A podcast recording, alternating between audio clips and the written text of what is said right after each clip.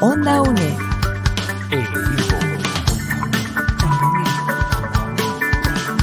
Imagen y sonido. Hasta donde estés.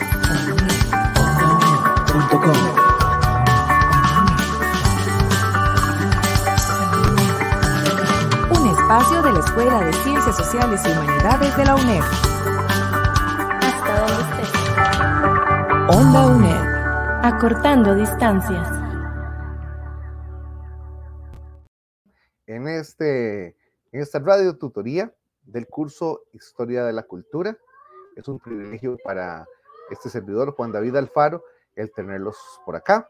Eh, en esta ocasión, tocando temas fundamentales para este segundo cuatrimestre del 2023, y donde hablaremos de temáticas relacionadas con las transformaciones socioeconómicas del siglo XX.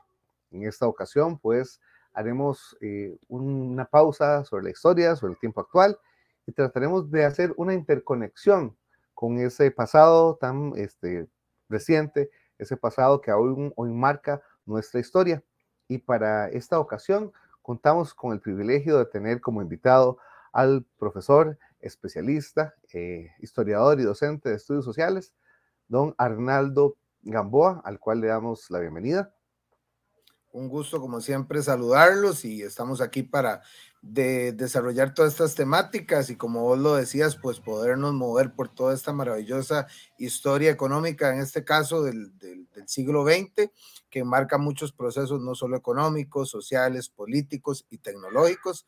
Y eh, muchísimas gracias, como siempre, por la invitación. Bienvenido, como siempre. Bueno, en este cuatrimestre tenemos que revisar algunas temáticas que son fundamentales para poder entender el mundo de la sociedad actual.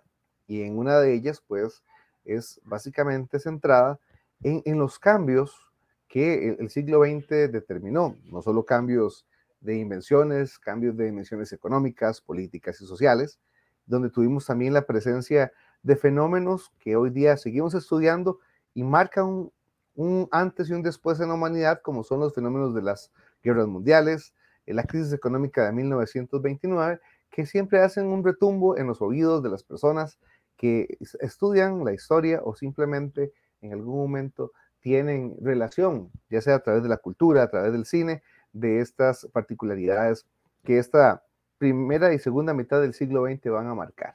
Entonces, en esta ocasión vamos a retomar algunas temáticas que vienen a ser las que son previas a estos procesos y nos van a poder permitir tratar de responder algunas preguntas que corresponden a, cómo ese, ese periodo histórico va a, ser transformado, va a transformar eh, para siempre la humanidad. Y Arnaldo, una de las cosas que nos encontramos nosotros durante este periodo es que antes del desarrollo de estos conflictos hay un fenómeno que surge en un país llamado Inglaterra, como es la revolución industrial. Y esta eh, finalmente trae cambios que hasta nuestros días nos encontramos, porque el solo hecho de poder encender nosotros un microondas, solo el hecho de poder tener un transporte como el ferrocarril, el hecho de tener máquinas que hoy día facilitan la vida del ser humano en sus diferentes etapas y le dan quizás una mayor esperanza de vida, eh, surgen en este espacio. Pero en esta ocasión queremos hablar un poco del desarrollo del industrialismo y esas transformaciones socioeconómicas que tenemos nosotros en, el siglo XX. Y básicamente ver cómo esa revolución industrial genera ese industrialismo y las consecuencias que se van a presentar a nivel político, económico, social y cultural en Europa. Entonces, Arnaldo, ahí podríamos tratar de ahondar en la pregunta, ¿cómo la revolución industrial provoca el desarrollo del industrialismo y cuáles serán sus consecuencias a nivel político, económico, social y cultural en Europa?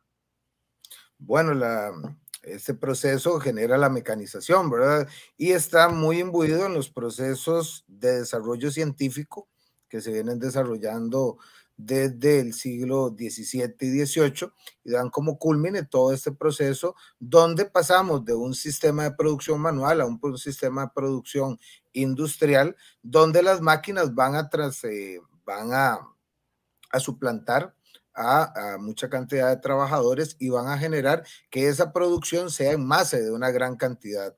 Todo, esta, todo este proceso pues también va a determinar eh, la necesidad del aumento de las, del consumo de materias primas y esto va a propiciar que eh, la revolución industrial con la industrialización y la tecnologización de los procesos conduzcan también a un nuevo proceso de expansión imperial de las eh, de las potencias que se van o de los países europeos que empiezan a sumarse a este proceso, primero Inglaterra, Francia, Bélgica, etcétera, etcétera, y que van a necesitar, bueno, más materias primas para la creciente producción industrial y con ello también la generación o la obtención de nuevos mercados.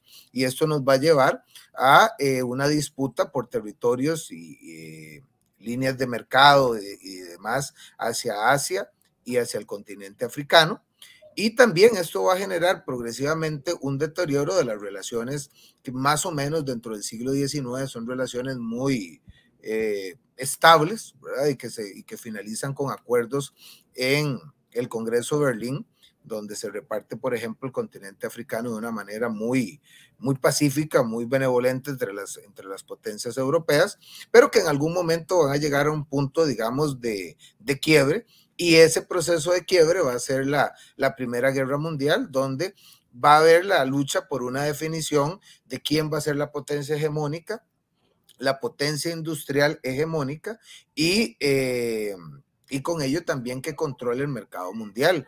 Porque de la revolución industrial, vamos a tener una primera revolución en Inglaterra, que es la cabeza bollante, pero luego Alemania en la segunda revolución industrial va a ser, digamos, el país que va a llevar la, la batuta con el tema de los transportes, los trenes, la química.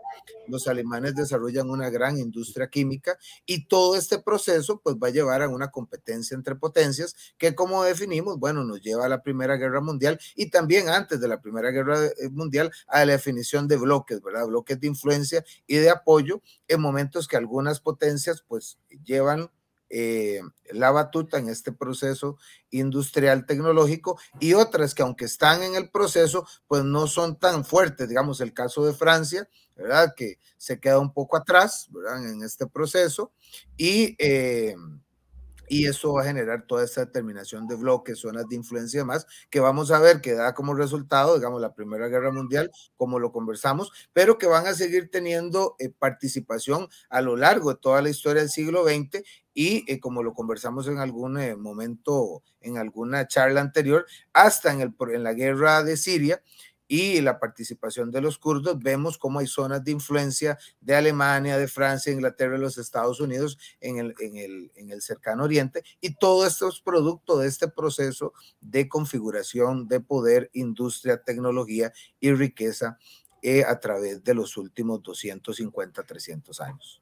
Y algo muy importante, ¿verdad? Que podemos nosotros entender y usted eh, que nos escucha, es básicamente ver cómo el mundo cambia de ser un mundo sin electricidad, sin tecnología, donde los seres humanos prácticamente a partir de las 6 de la tarde, cuando la luz se ocultaba, dependiendo del lugar donde nos encontramos, pues la vida llegaba a su fin, por así decirlo, debido a que no había manera de seguir produciendo ni de seguir teniendo algún tipo de relación, ¿verdad? Inclusive con estos cambios, donde se sustituye el ser humano por la máquina, nos vamos a encontrar también con fenómenos que el industrialismo va a provocar y que hasta nuestros días todavía están presentes como el hecho de las grandes urbes o las grandes ciudades, porque alrededor de estas industrias que surgieron, se empiezan a desarrollar las, las ciudades enormes, ¿verdad? De hecho, si lo vemos nosotros a nivel europeo, las grandes eh, capitales de Inglaterra, de Francia, de Alemania, están superpobladas. Y en un micromundo, por así decirlo, Costa Rica, como la capital San José,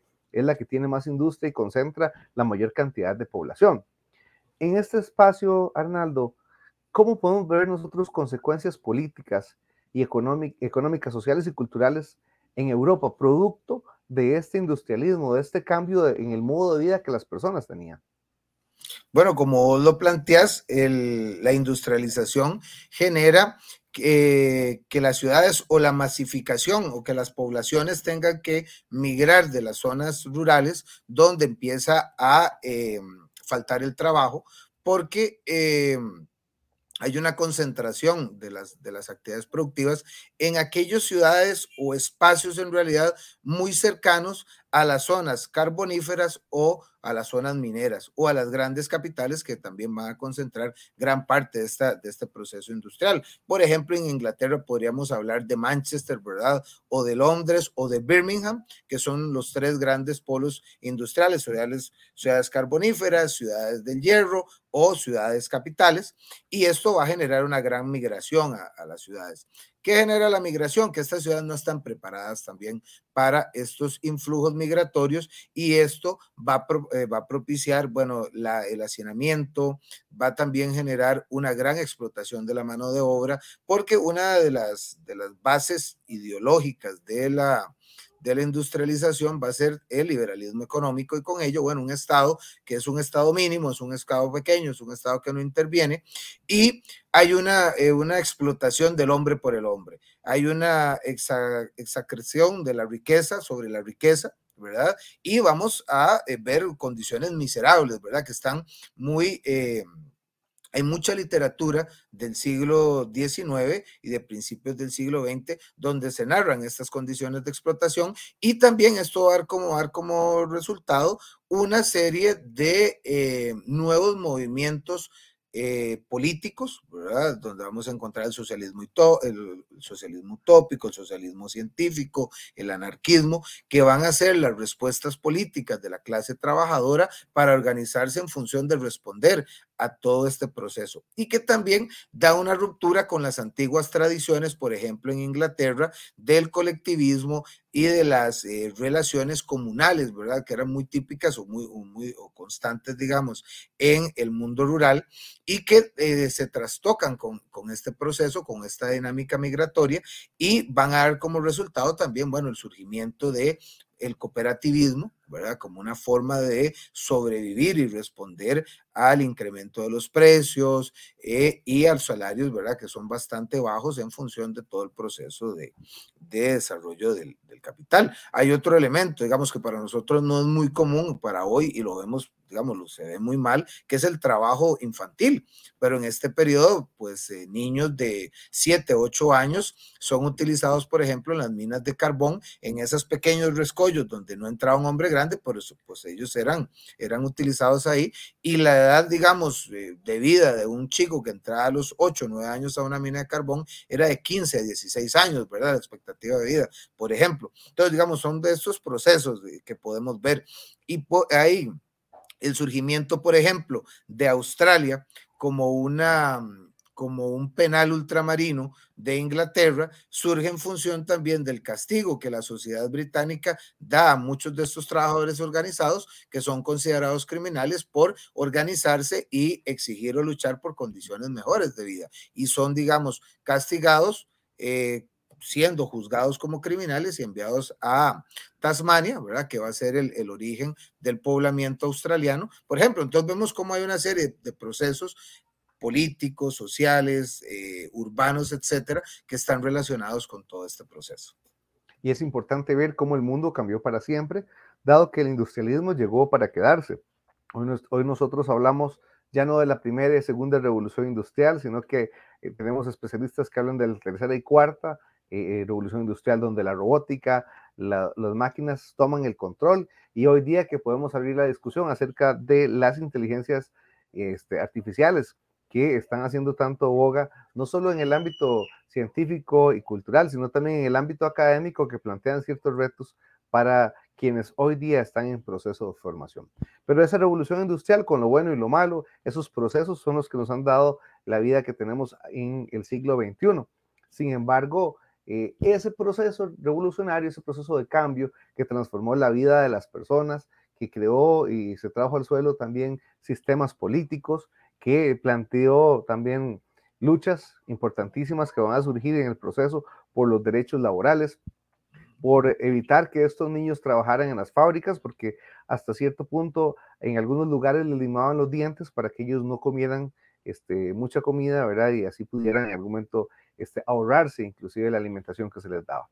Pero este fenómeno va a generar, y como Orlando lo mencionó anteriormente, una serie de, eh, por así decirlo, disputas entre grandes potencias. Y esas grandes potencias van a enfrentarse en los conflictos armados más destructivos que la humanidad ha enfrentado hasta la fecha y que esperamos que no se vuelvan a repetir, porque si algo sabemos de la historia es que en algún momento tiende a repetirse cuando la estudiamos por algunos ciclos que puedan existir. Pero Arnaldo, en este proceso de revolución industrial, ¿cuáles son aquellos elementos propios de esta revolución que son los que permiten el detonante o son el detonante de eh, la Primera Guerra Mundial? ¿Y por qué Inglaterra como país, siendo el más poderoso, pues dominaba la parte de la industria, hoy ya no lo es?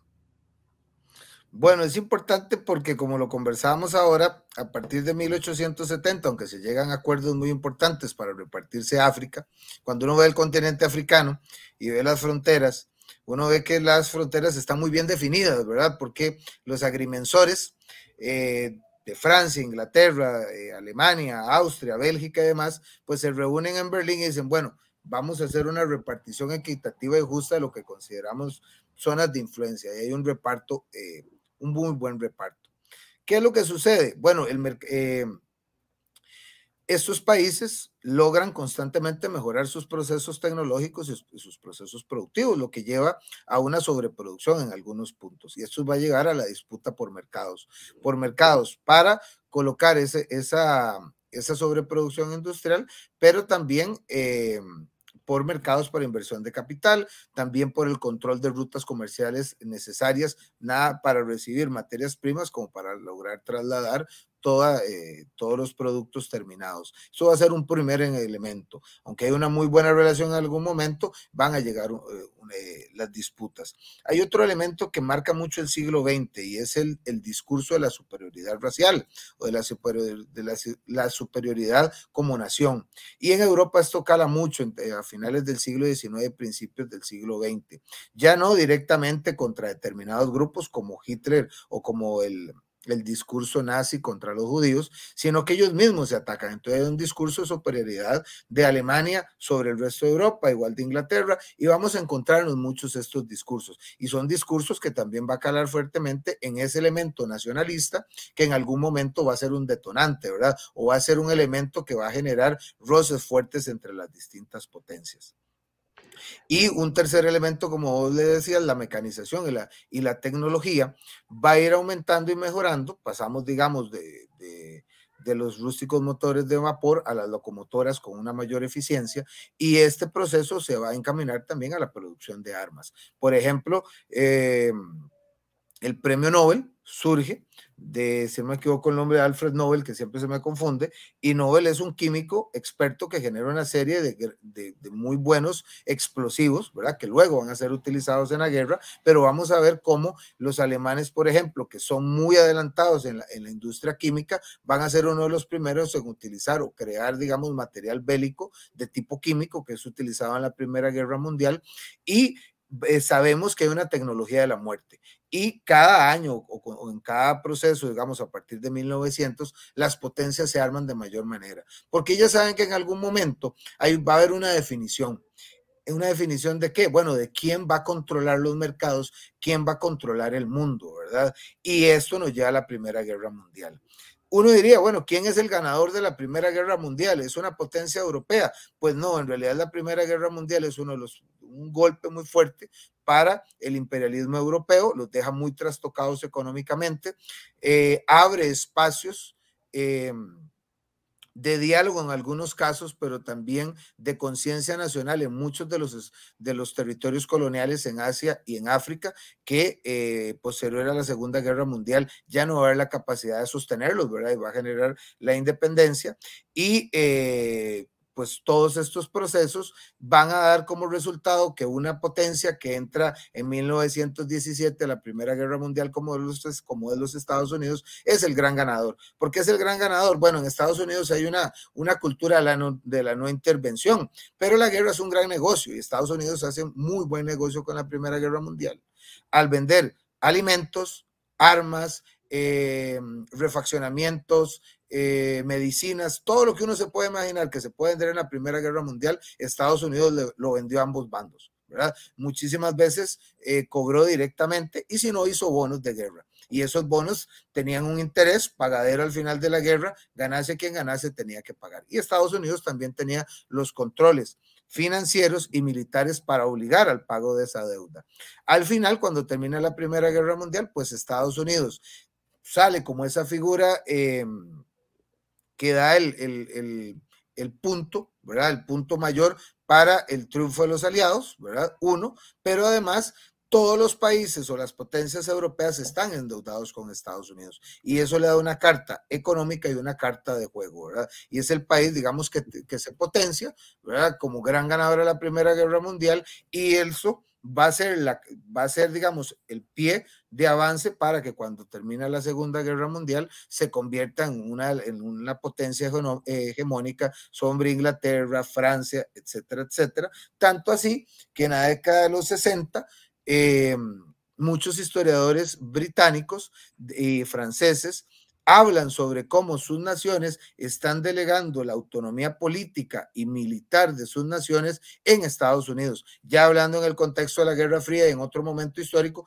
pero vamos viendo cómo un proceso y una situación va generando encadenamientos que progresivamente van a, a, dar como resultado otros procesos y otras respuestas en otro momento. Y debilitamientos, digamos, de estas antiguas hegemónicas potencias, porque Francia también tiene una, una fuerte presencia en África y en Asia, y como Estados Unidos se convierte, por decirlo así, en el, en el eje, ¿verdad?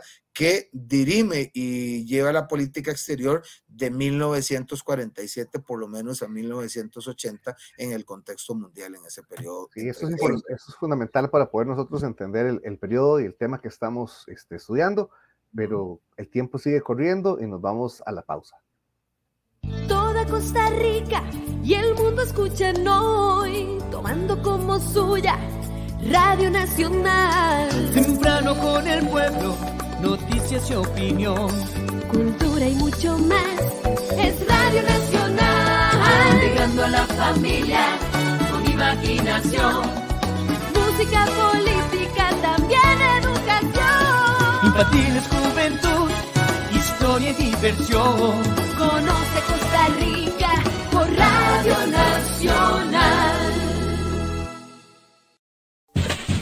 Onda UNED. Acortando distancias.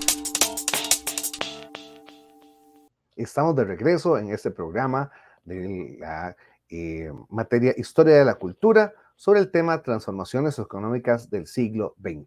Hemos estado hablando del surgimiento de la revolución industrial, y del desarrollo de la Primera Guerra Mundial como elementos de estudio fundamental en la temática no solo de historia de la cultura, sino en la historia del mundo. Y en esta ocasión contamos con el señor Arnaldo Gamboa, quien es docente de estudios sociales e historiador y también es especialista en estudios latinoamericanos. En esta ocasión, Arnaldo, eh, cuando hablamos nosotros de que la Primera Guerra Mundial y la Segunda Guerra Mundial van a marcar el cambio de, sistema, nos vamos a encontrar con dos elementos que son consecuencia de estos. Uno de ellos es la crisis de 1929, que tiene grandes consecuencias en países europeos, particularmente Alemania. Y una vez que esta situación se llega a tratar de regular, tenemos la Segunda Guerra Mundial y genera un caos en el sistema. Entonces, eh, básicamente, ¿Por qué se desarrolla la crisis de 1929? ¿Y por qué esta continúa en algún momento siendo eh, la, la, la, causante, por así decirlo, del detonante de, esa Segunda Guerra Mundial? Bueno, la, esta crisis, bueno, es el producto de la sobreproducción industrial y ya de la de mercados que son incapaces, ¿verdad?, de, absorber tanta producción y de la especulación en el mercado bursátil. Esa especulación donde vos generás una gran cantidad de acciones para vender en el mercado sobre empresas que en realidad no tienen el valor que cubren esas acciones, ¿verdad? Y eso va a generar que en algún momento, cuando estas acciones intenten ser cobradas, pues el sistema no tiene la capacidad de responder, ¿verdad? Porque es un valor que está inflado sobre la realidad y va a haber una, rápidamente podemos decirlo así para explicarlo, una quiebra generalizada de bancos en Estados Unidos, en Europa. Hay un elemento también después del final de la Segunda Guerra Mundial, primero por respuesta o por... Eh, a, la guerra, muchos estados europeos trasladan sus recursos a Estados Unidos, a bancos de Estados Unidos, y también porque sirven como garantía. Con la crisis económica del 29, parte de este capital se pierde.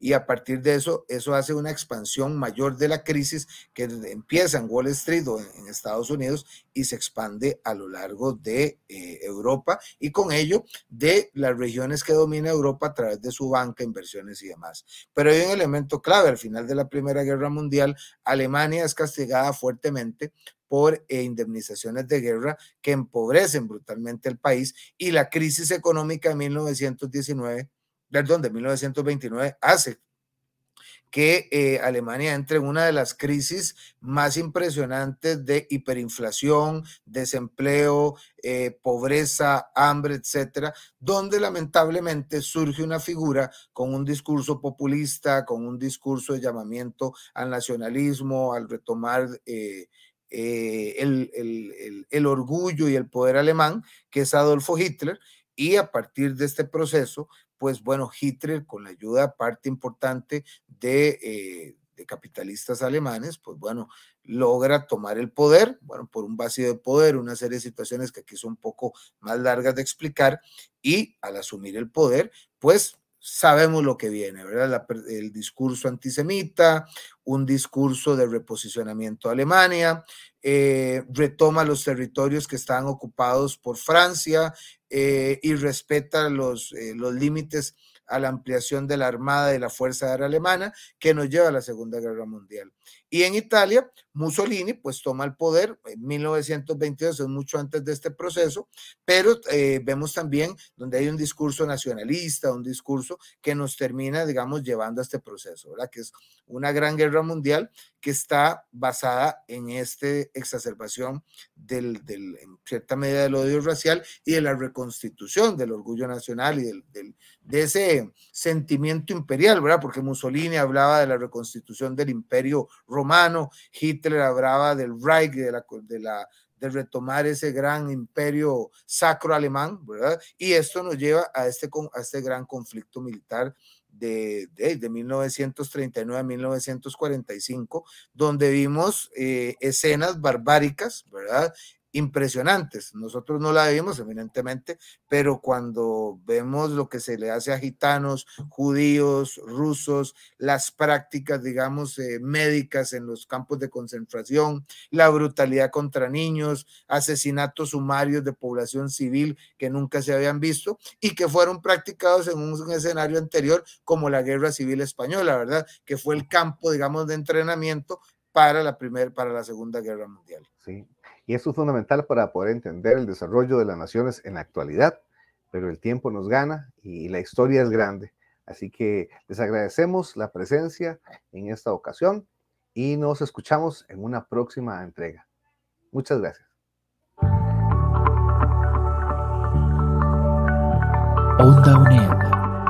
Acortando distancias.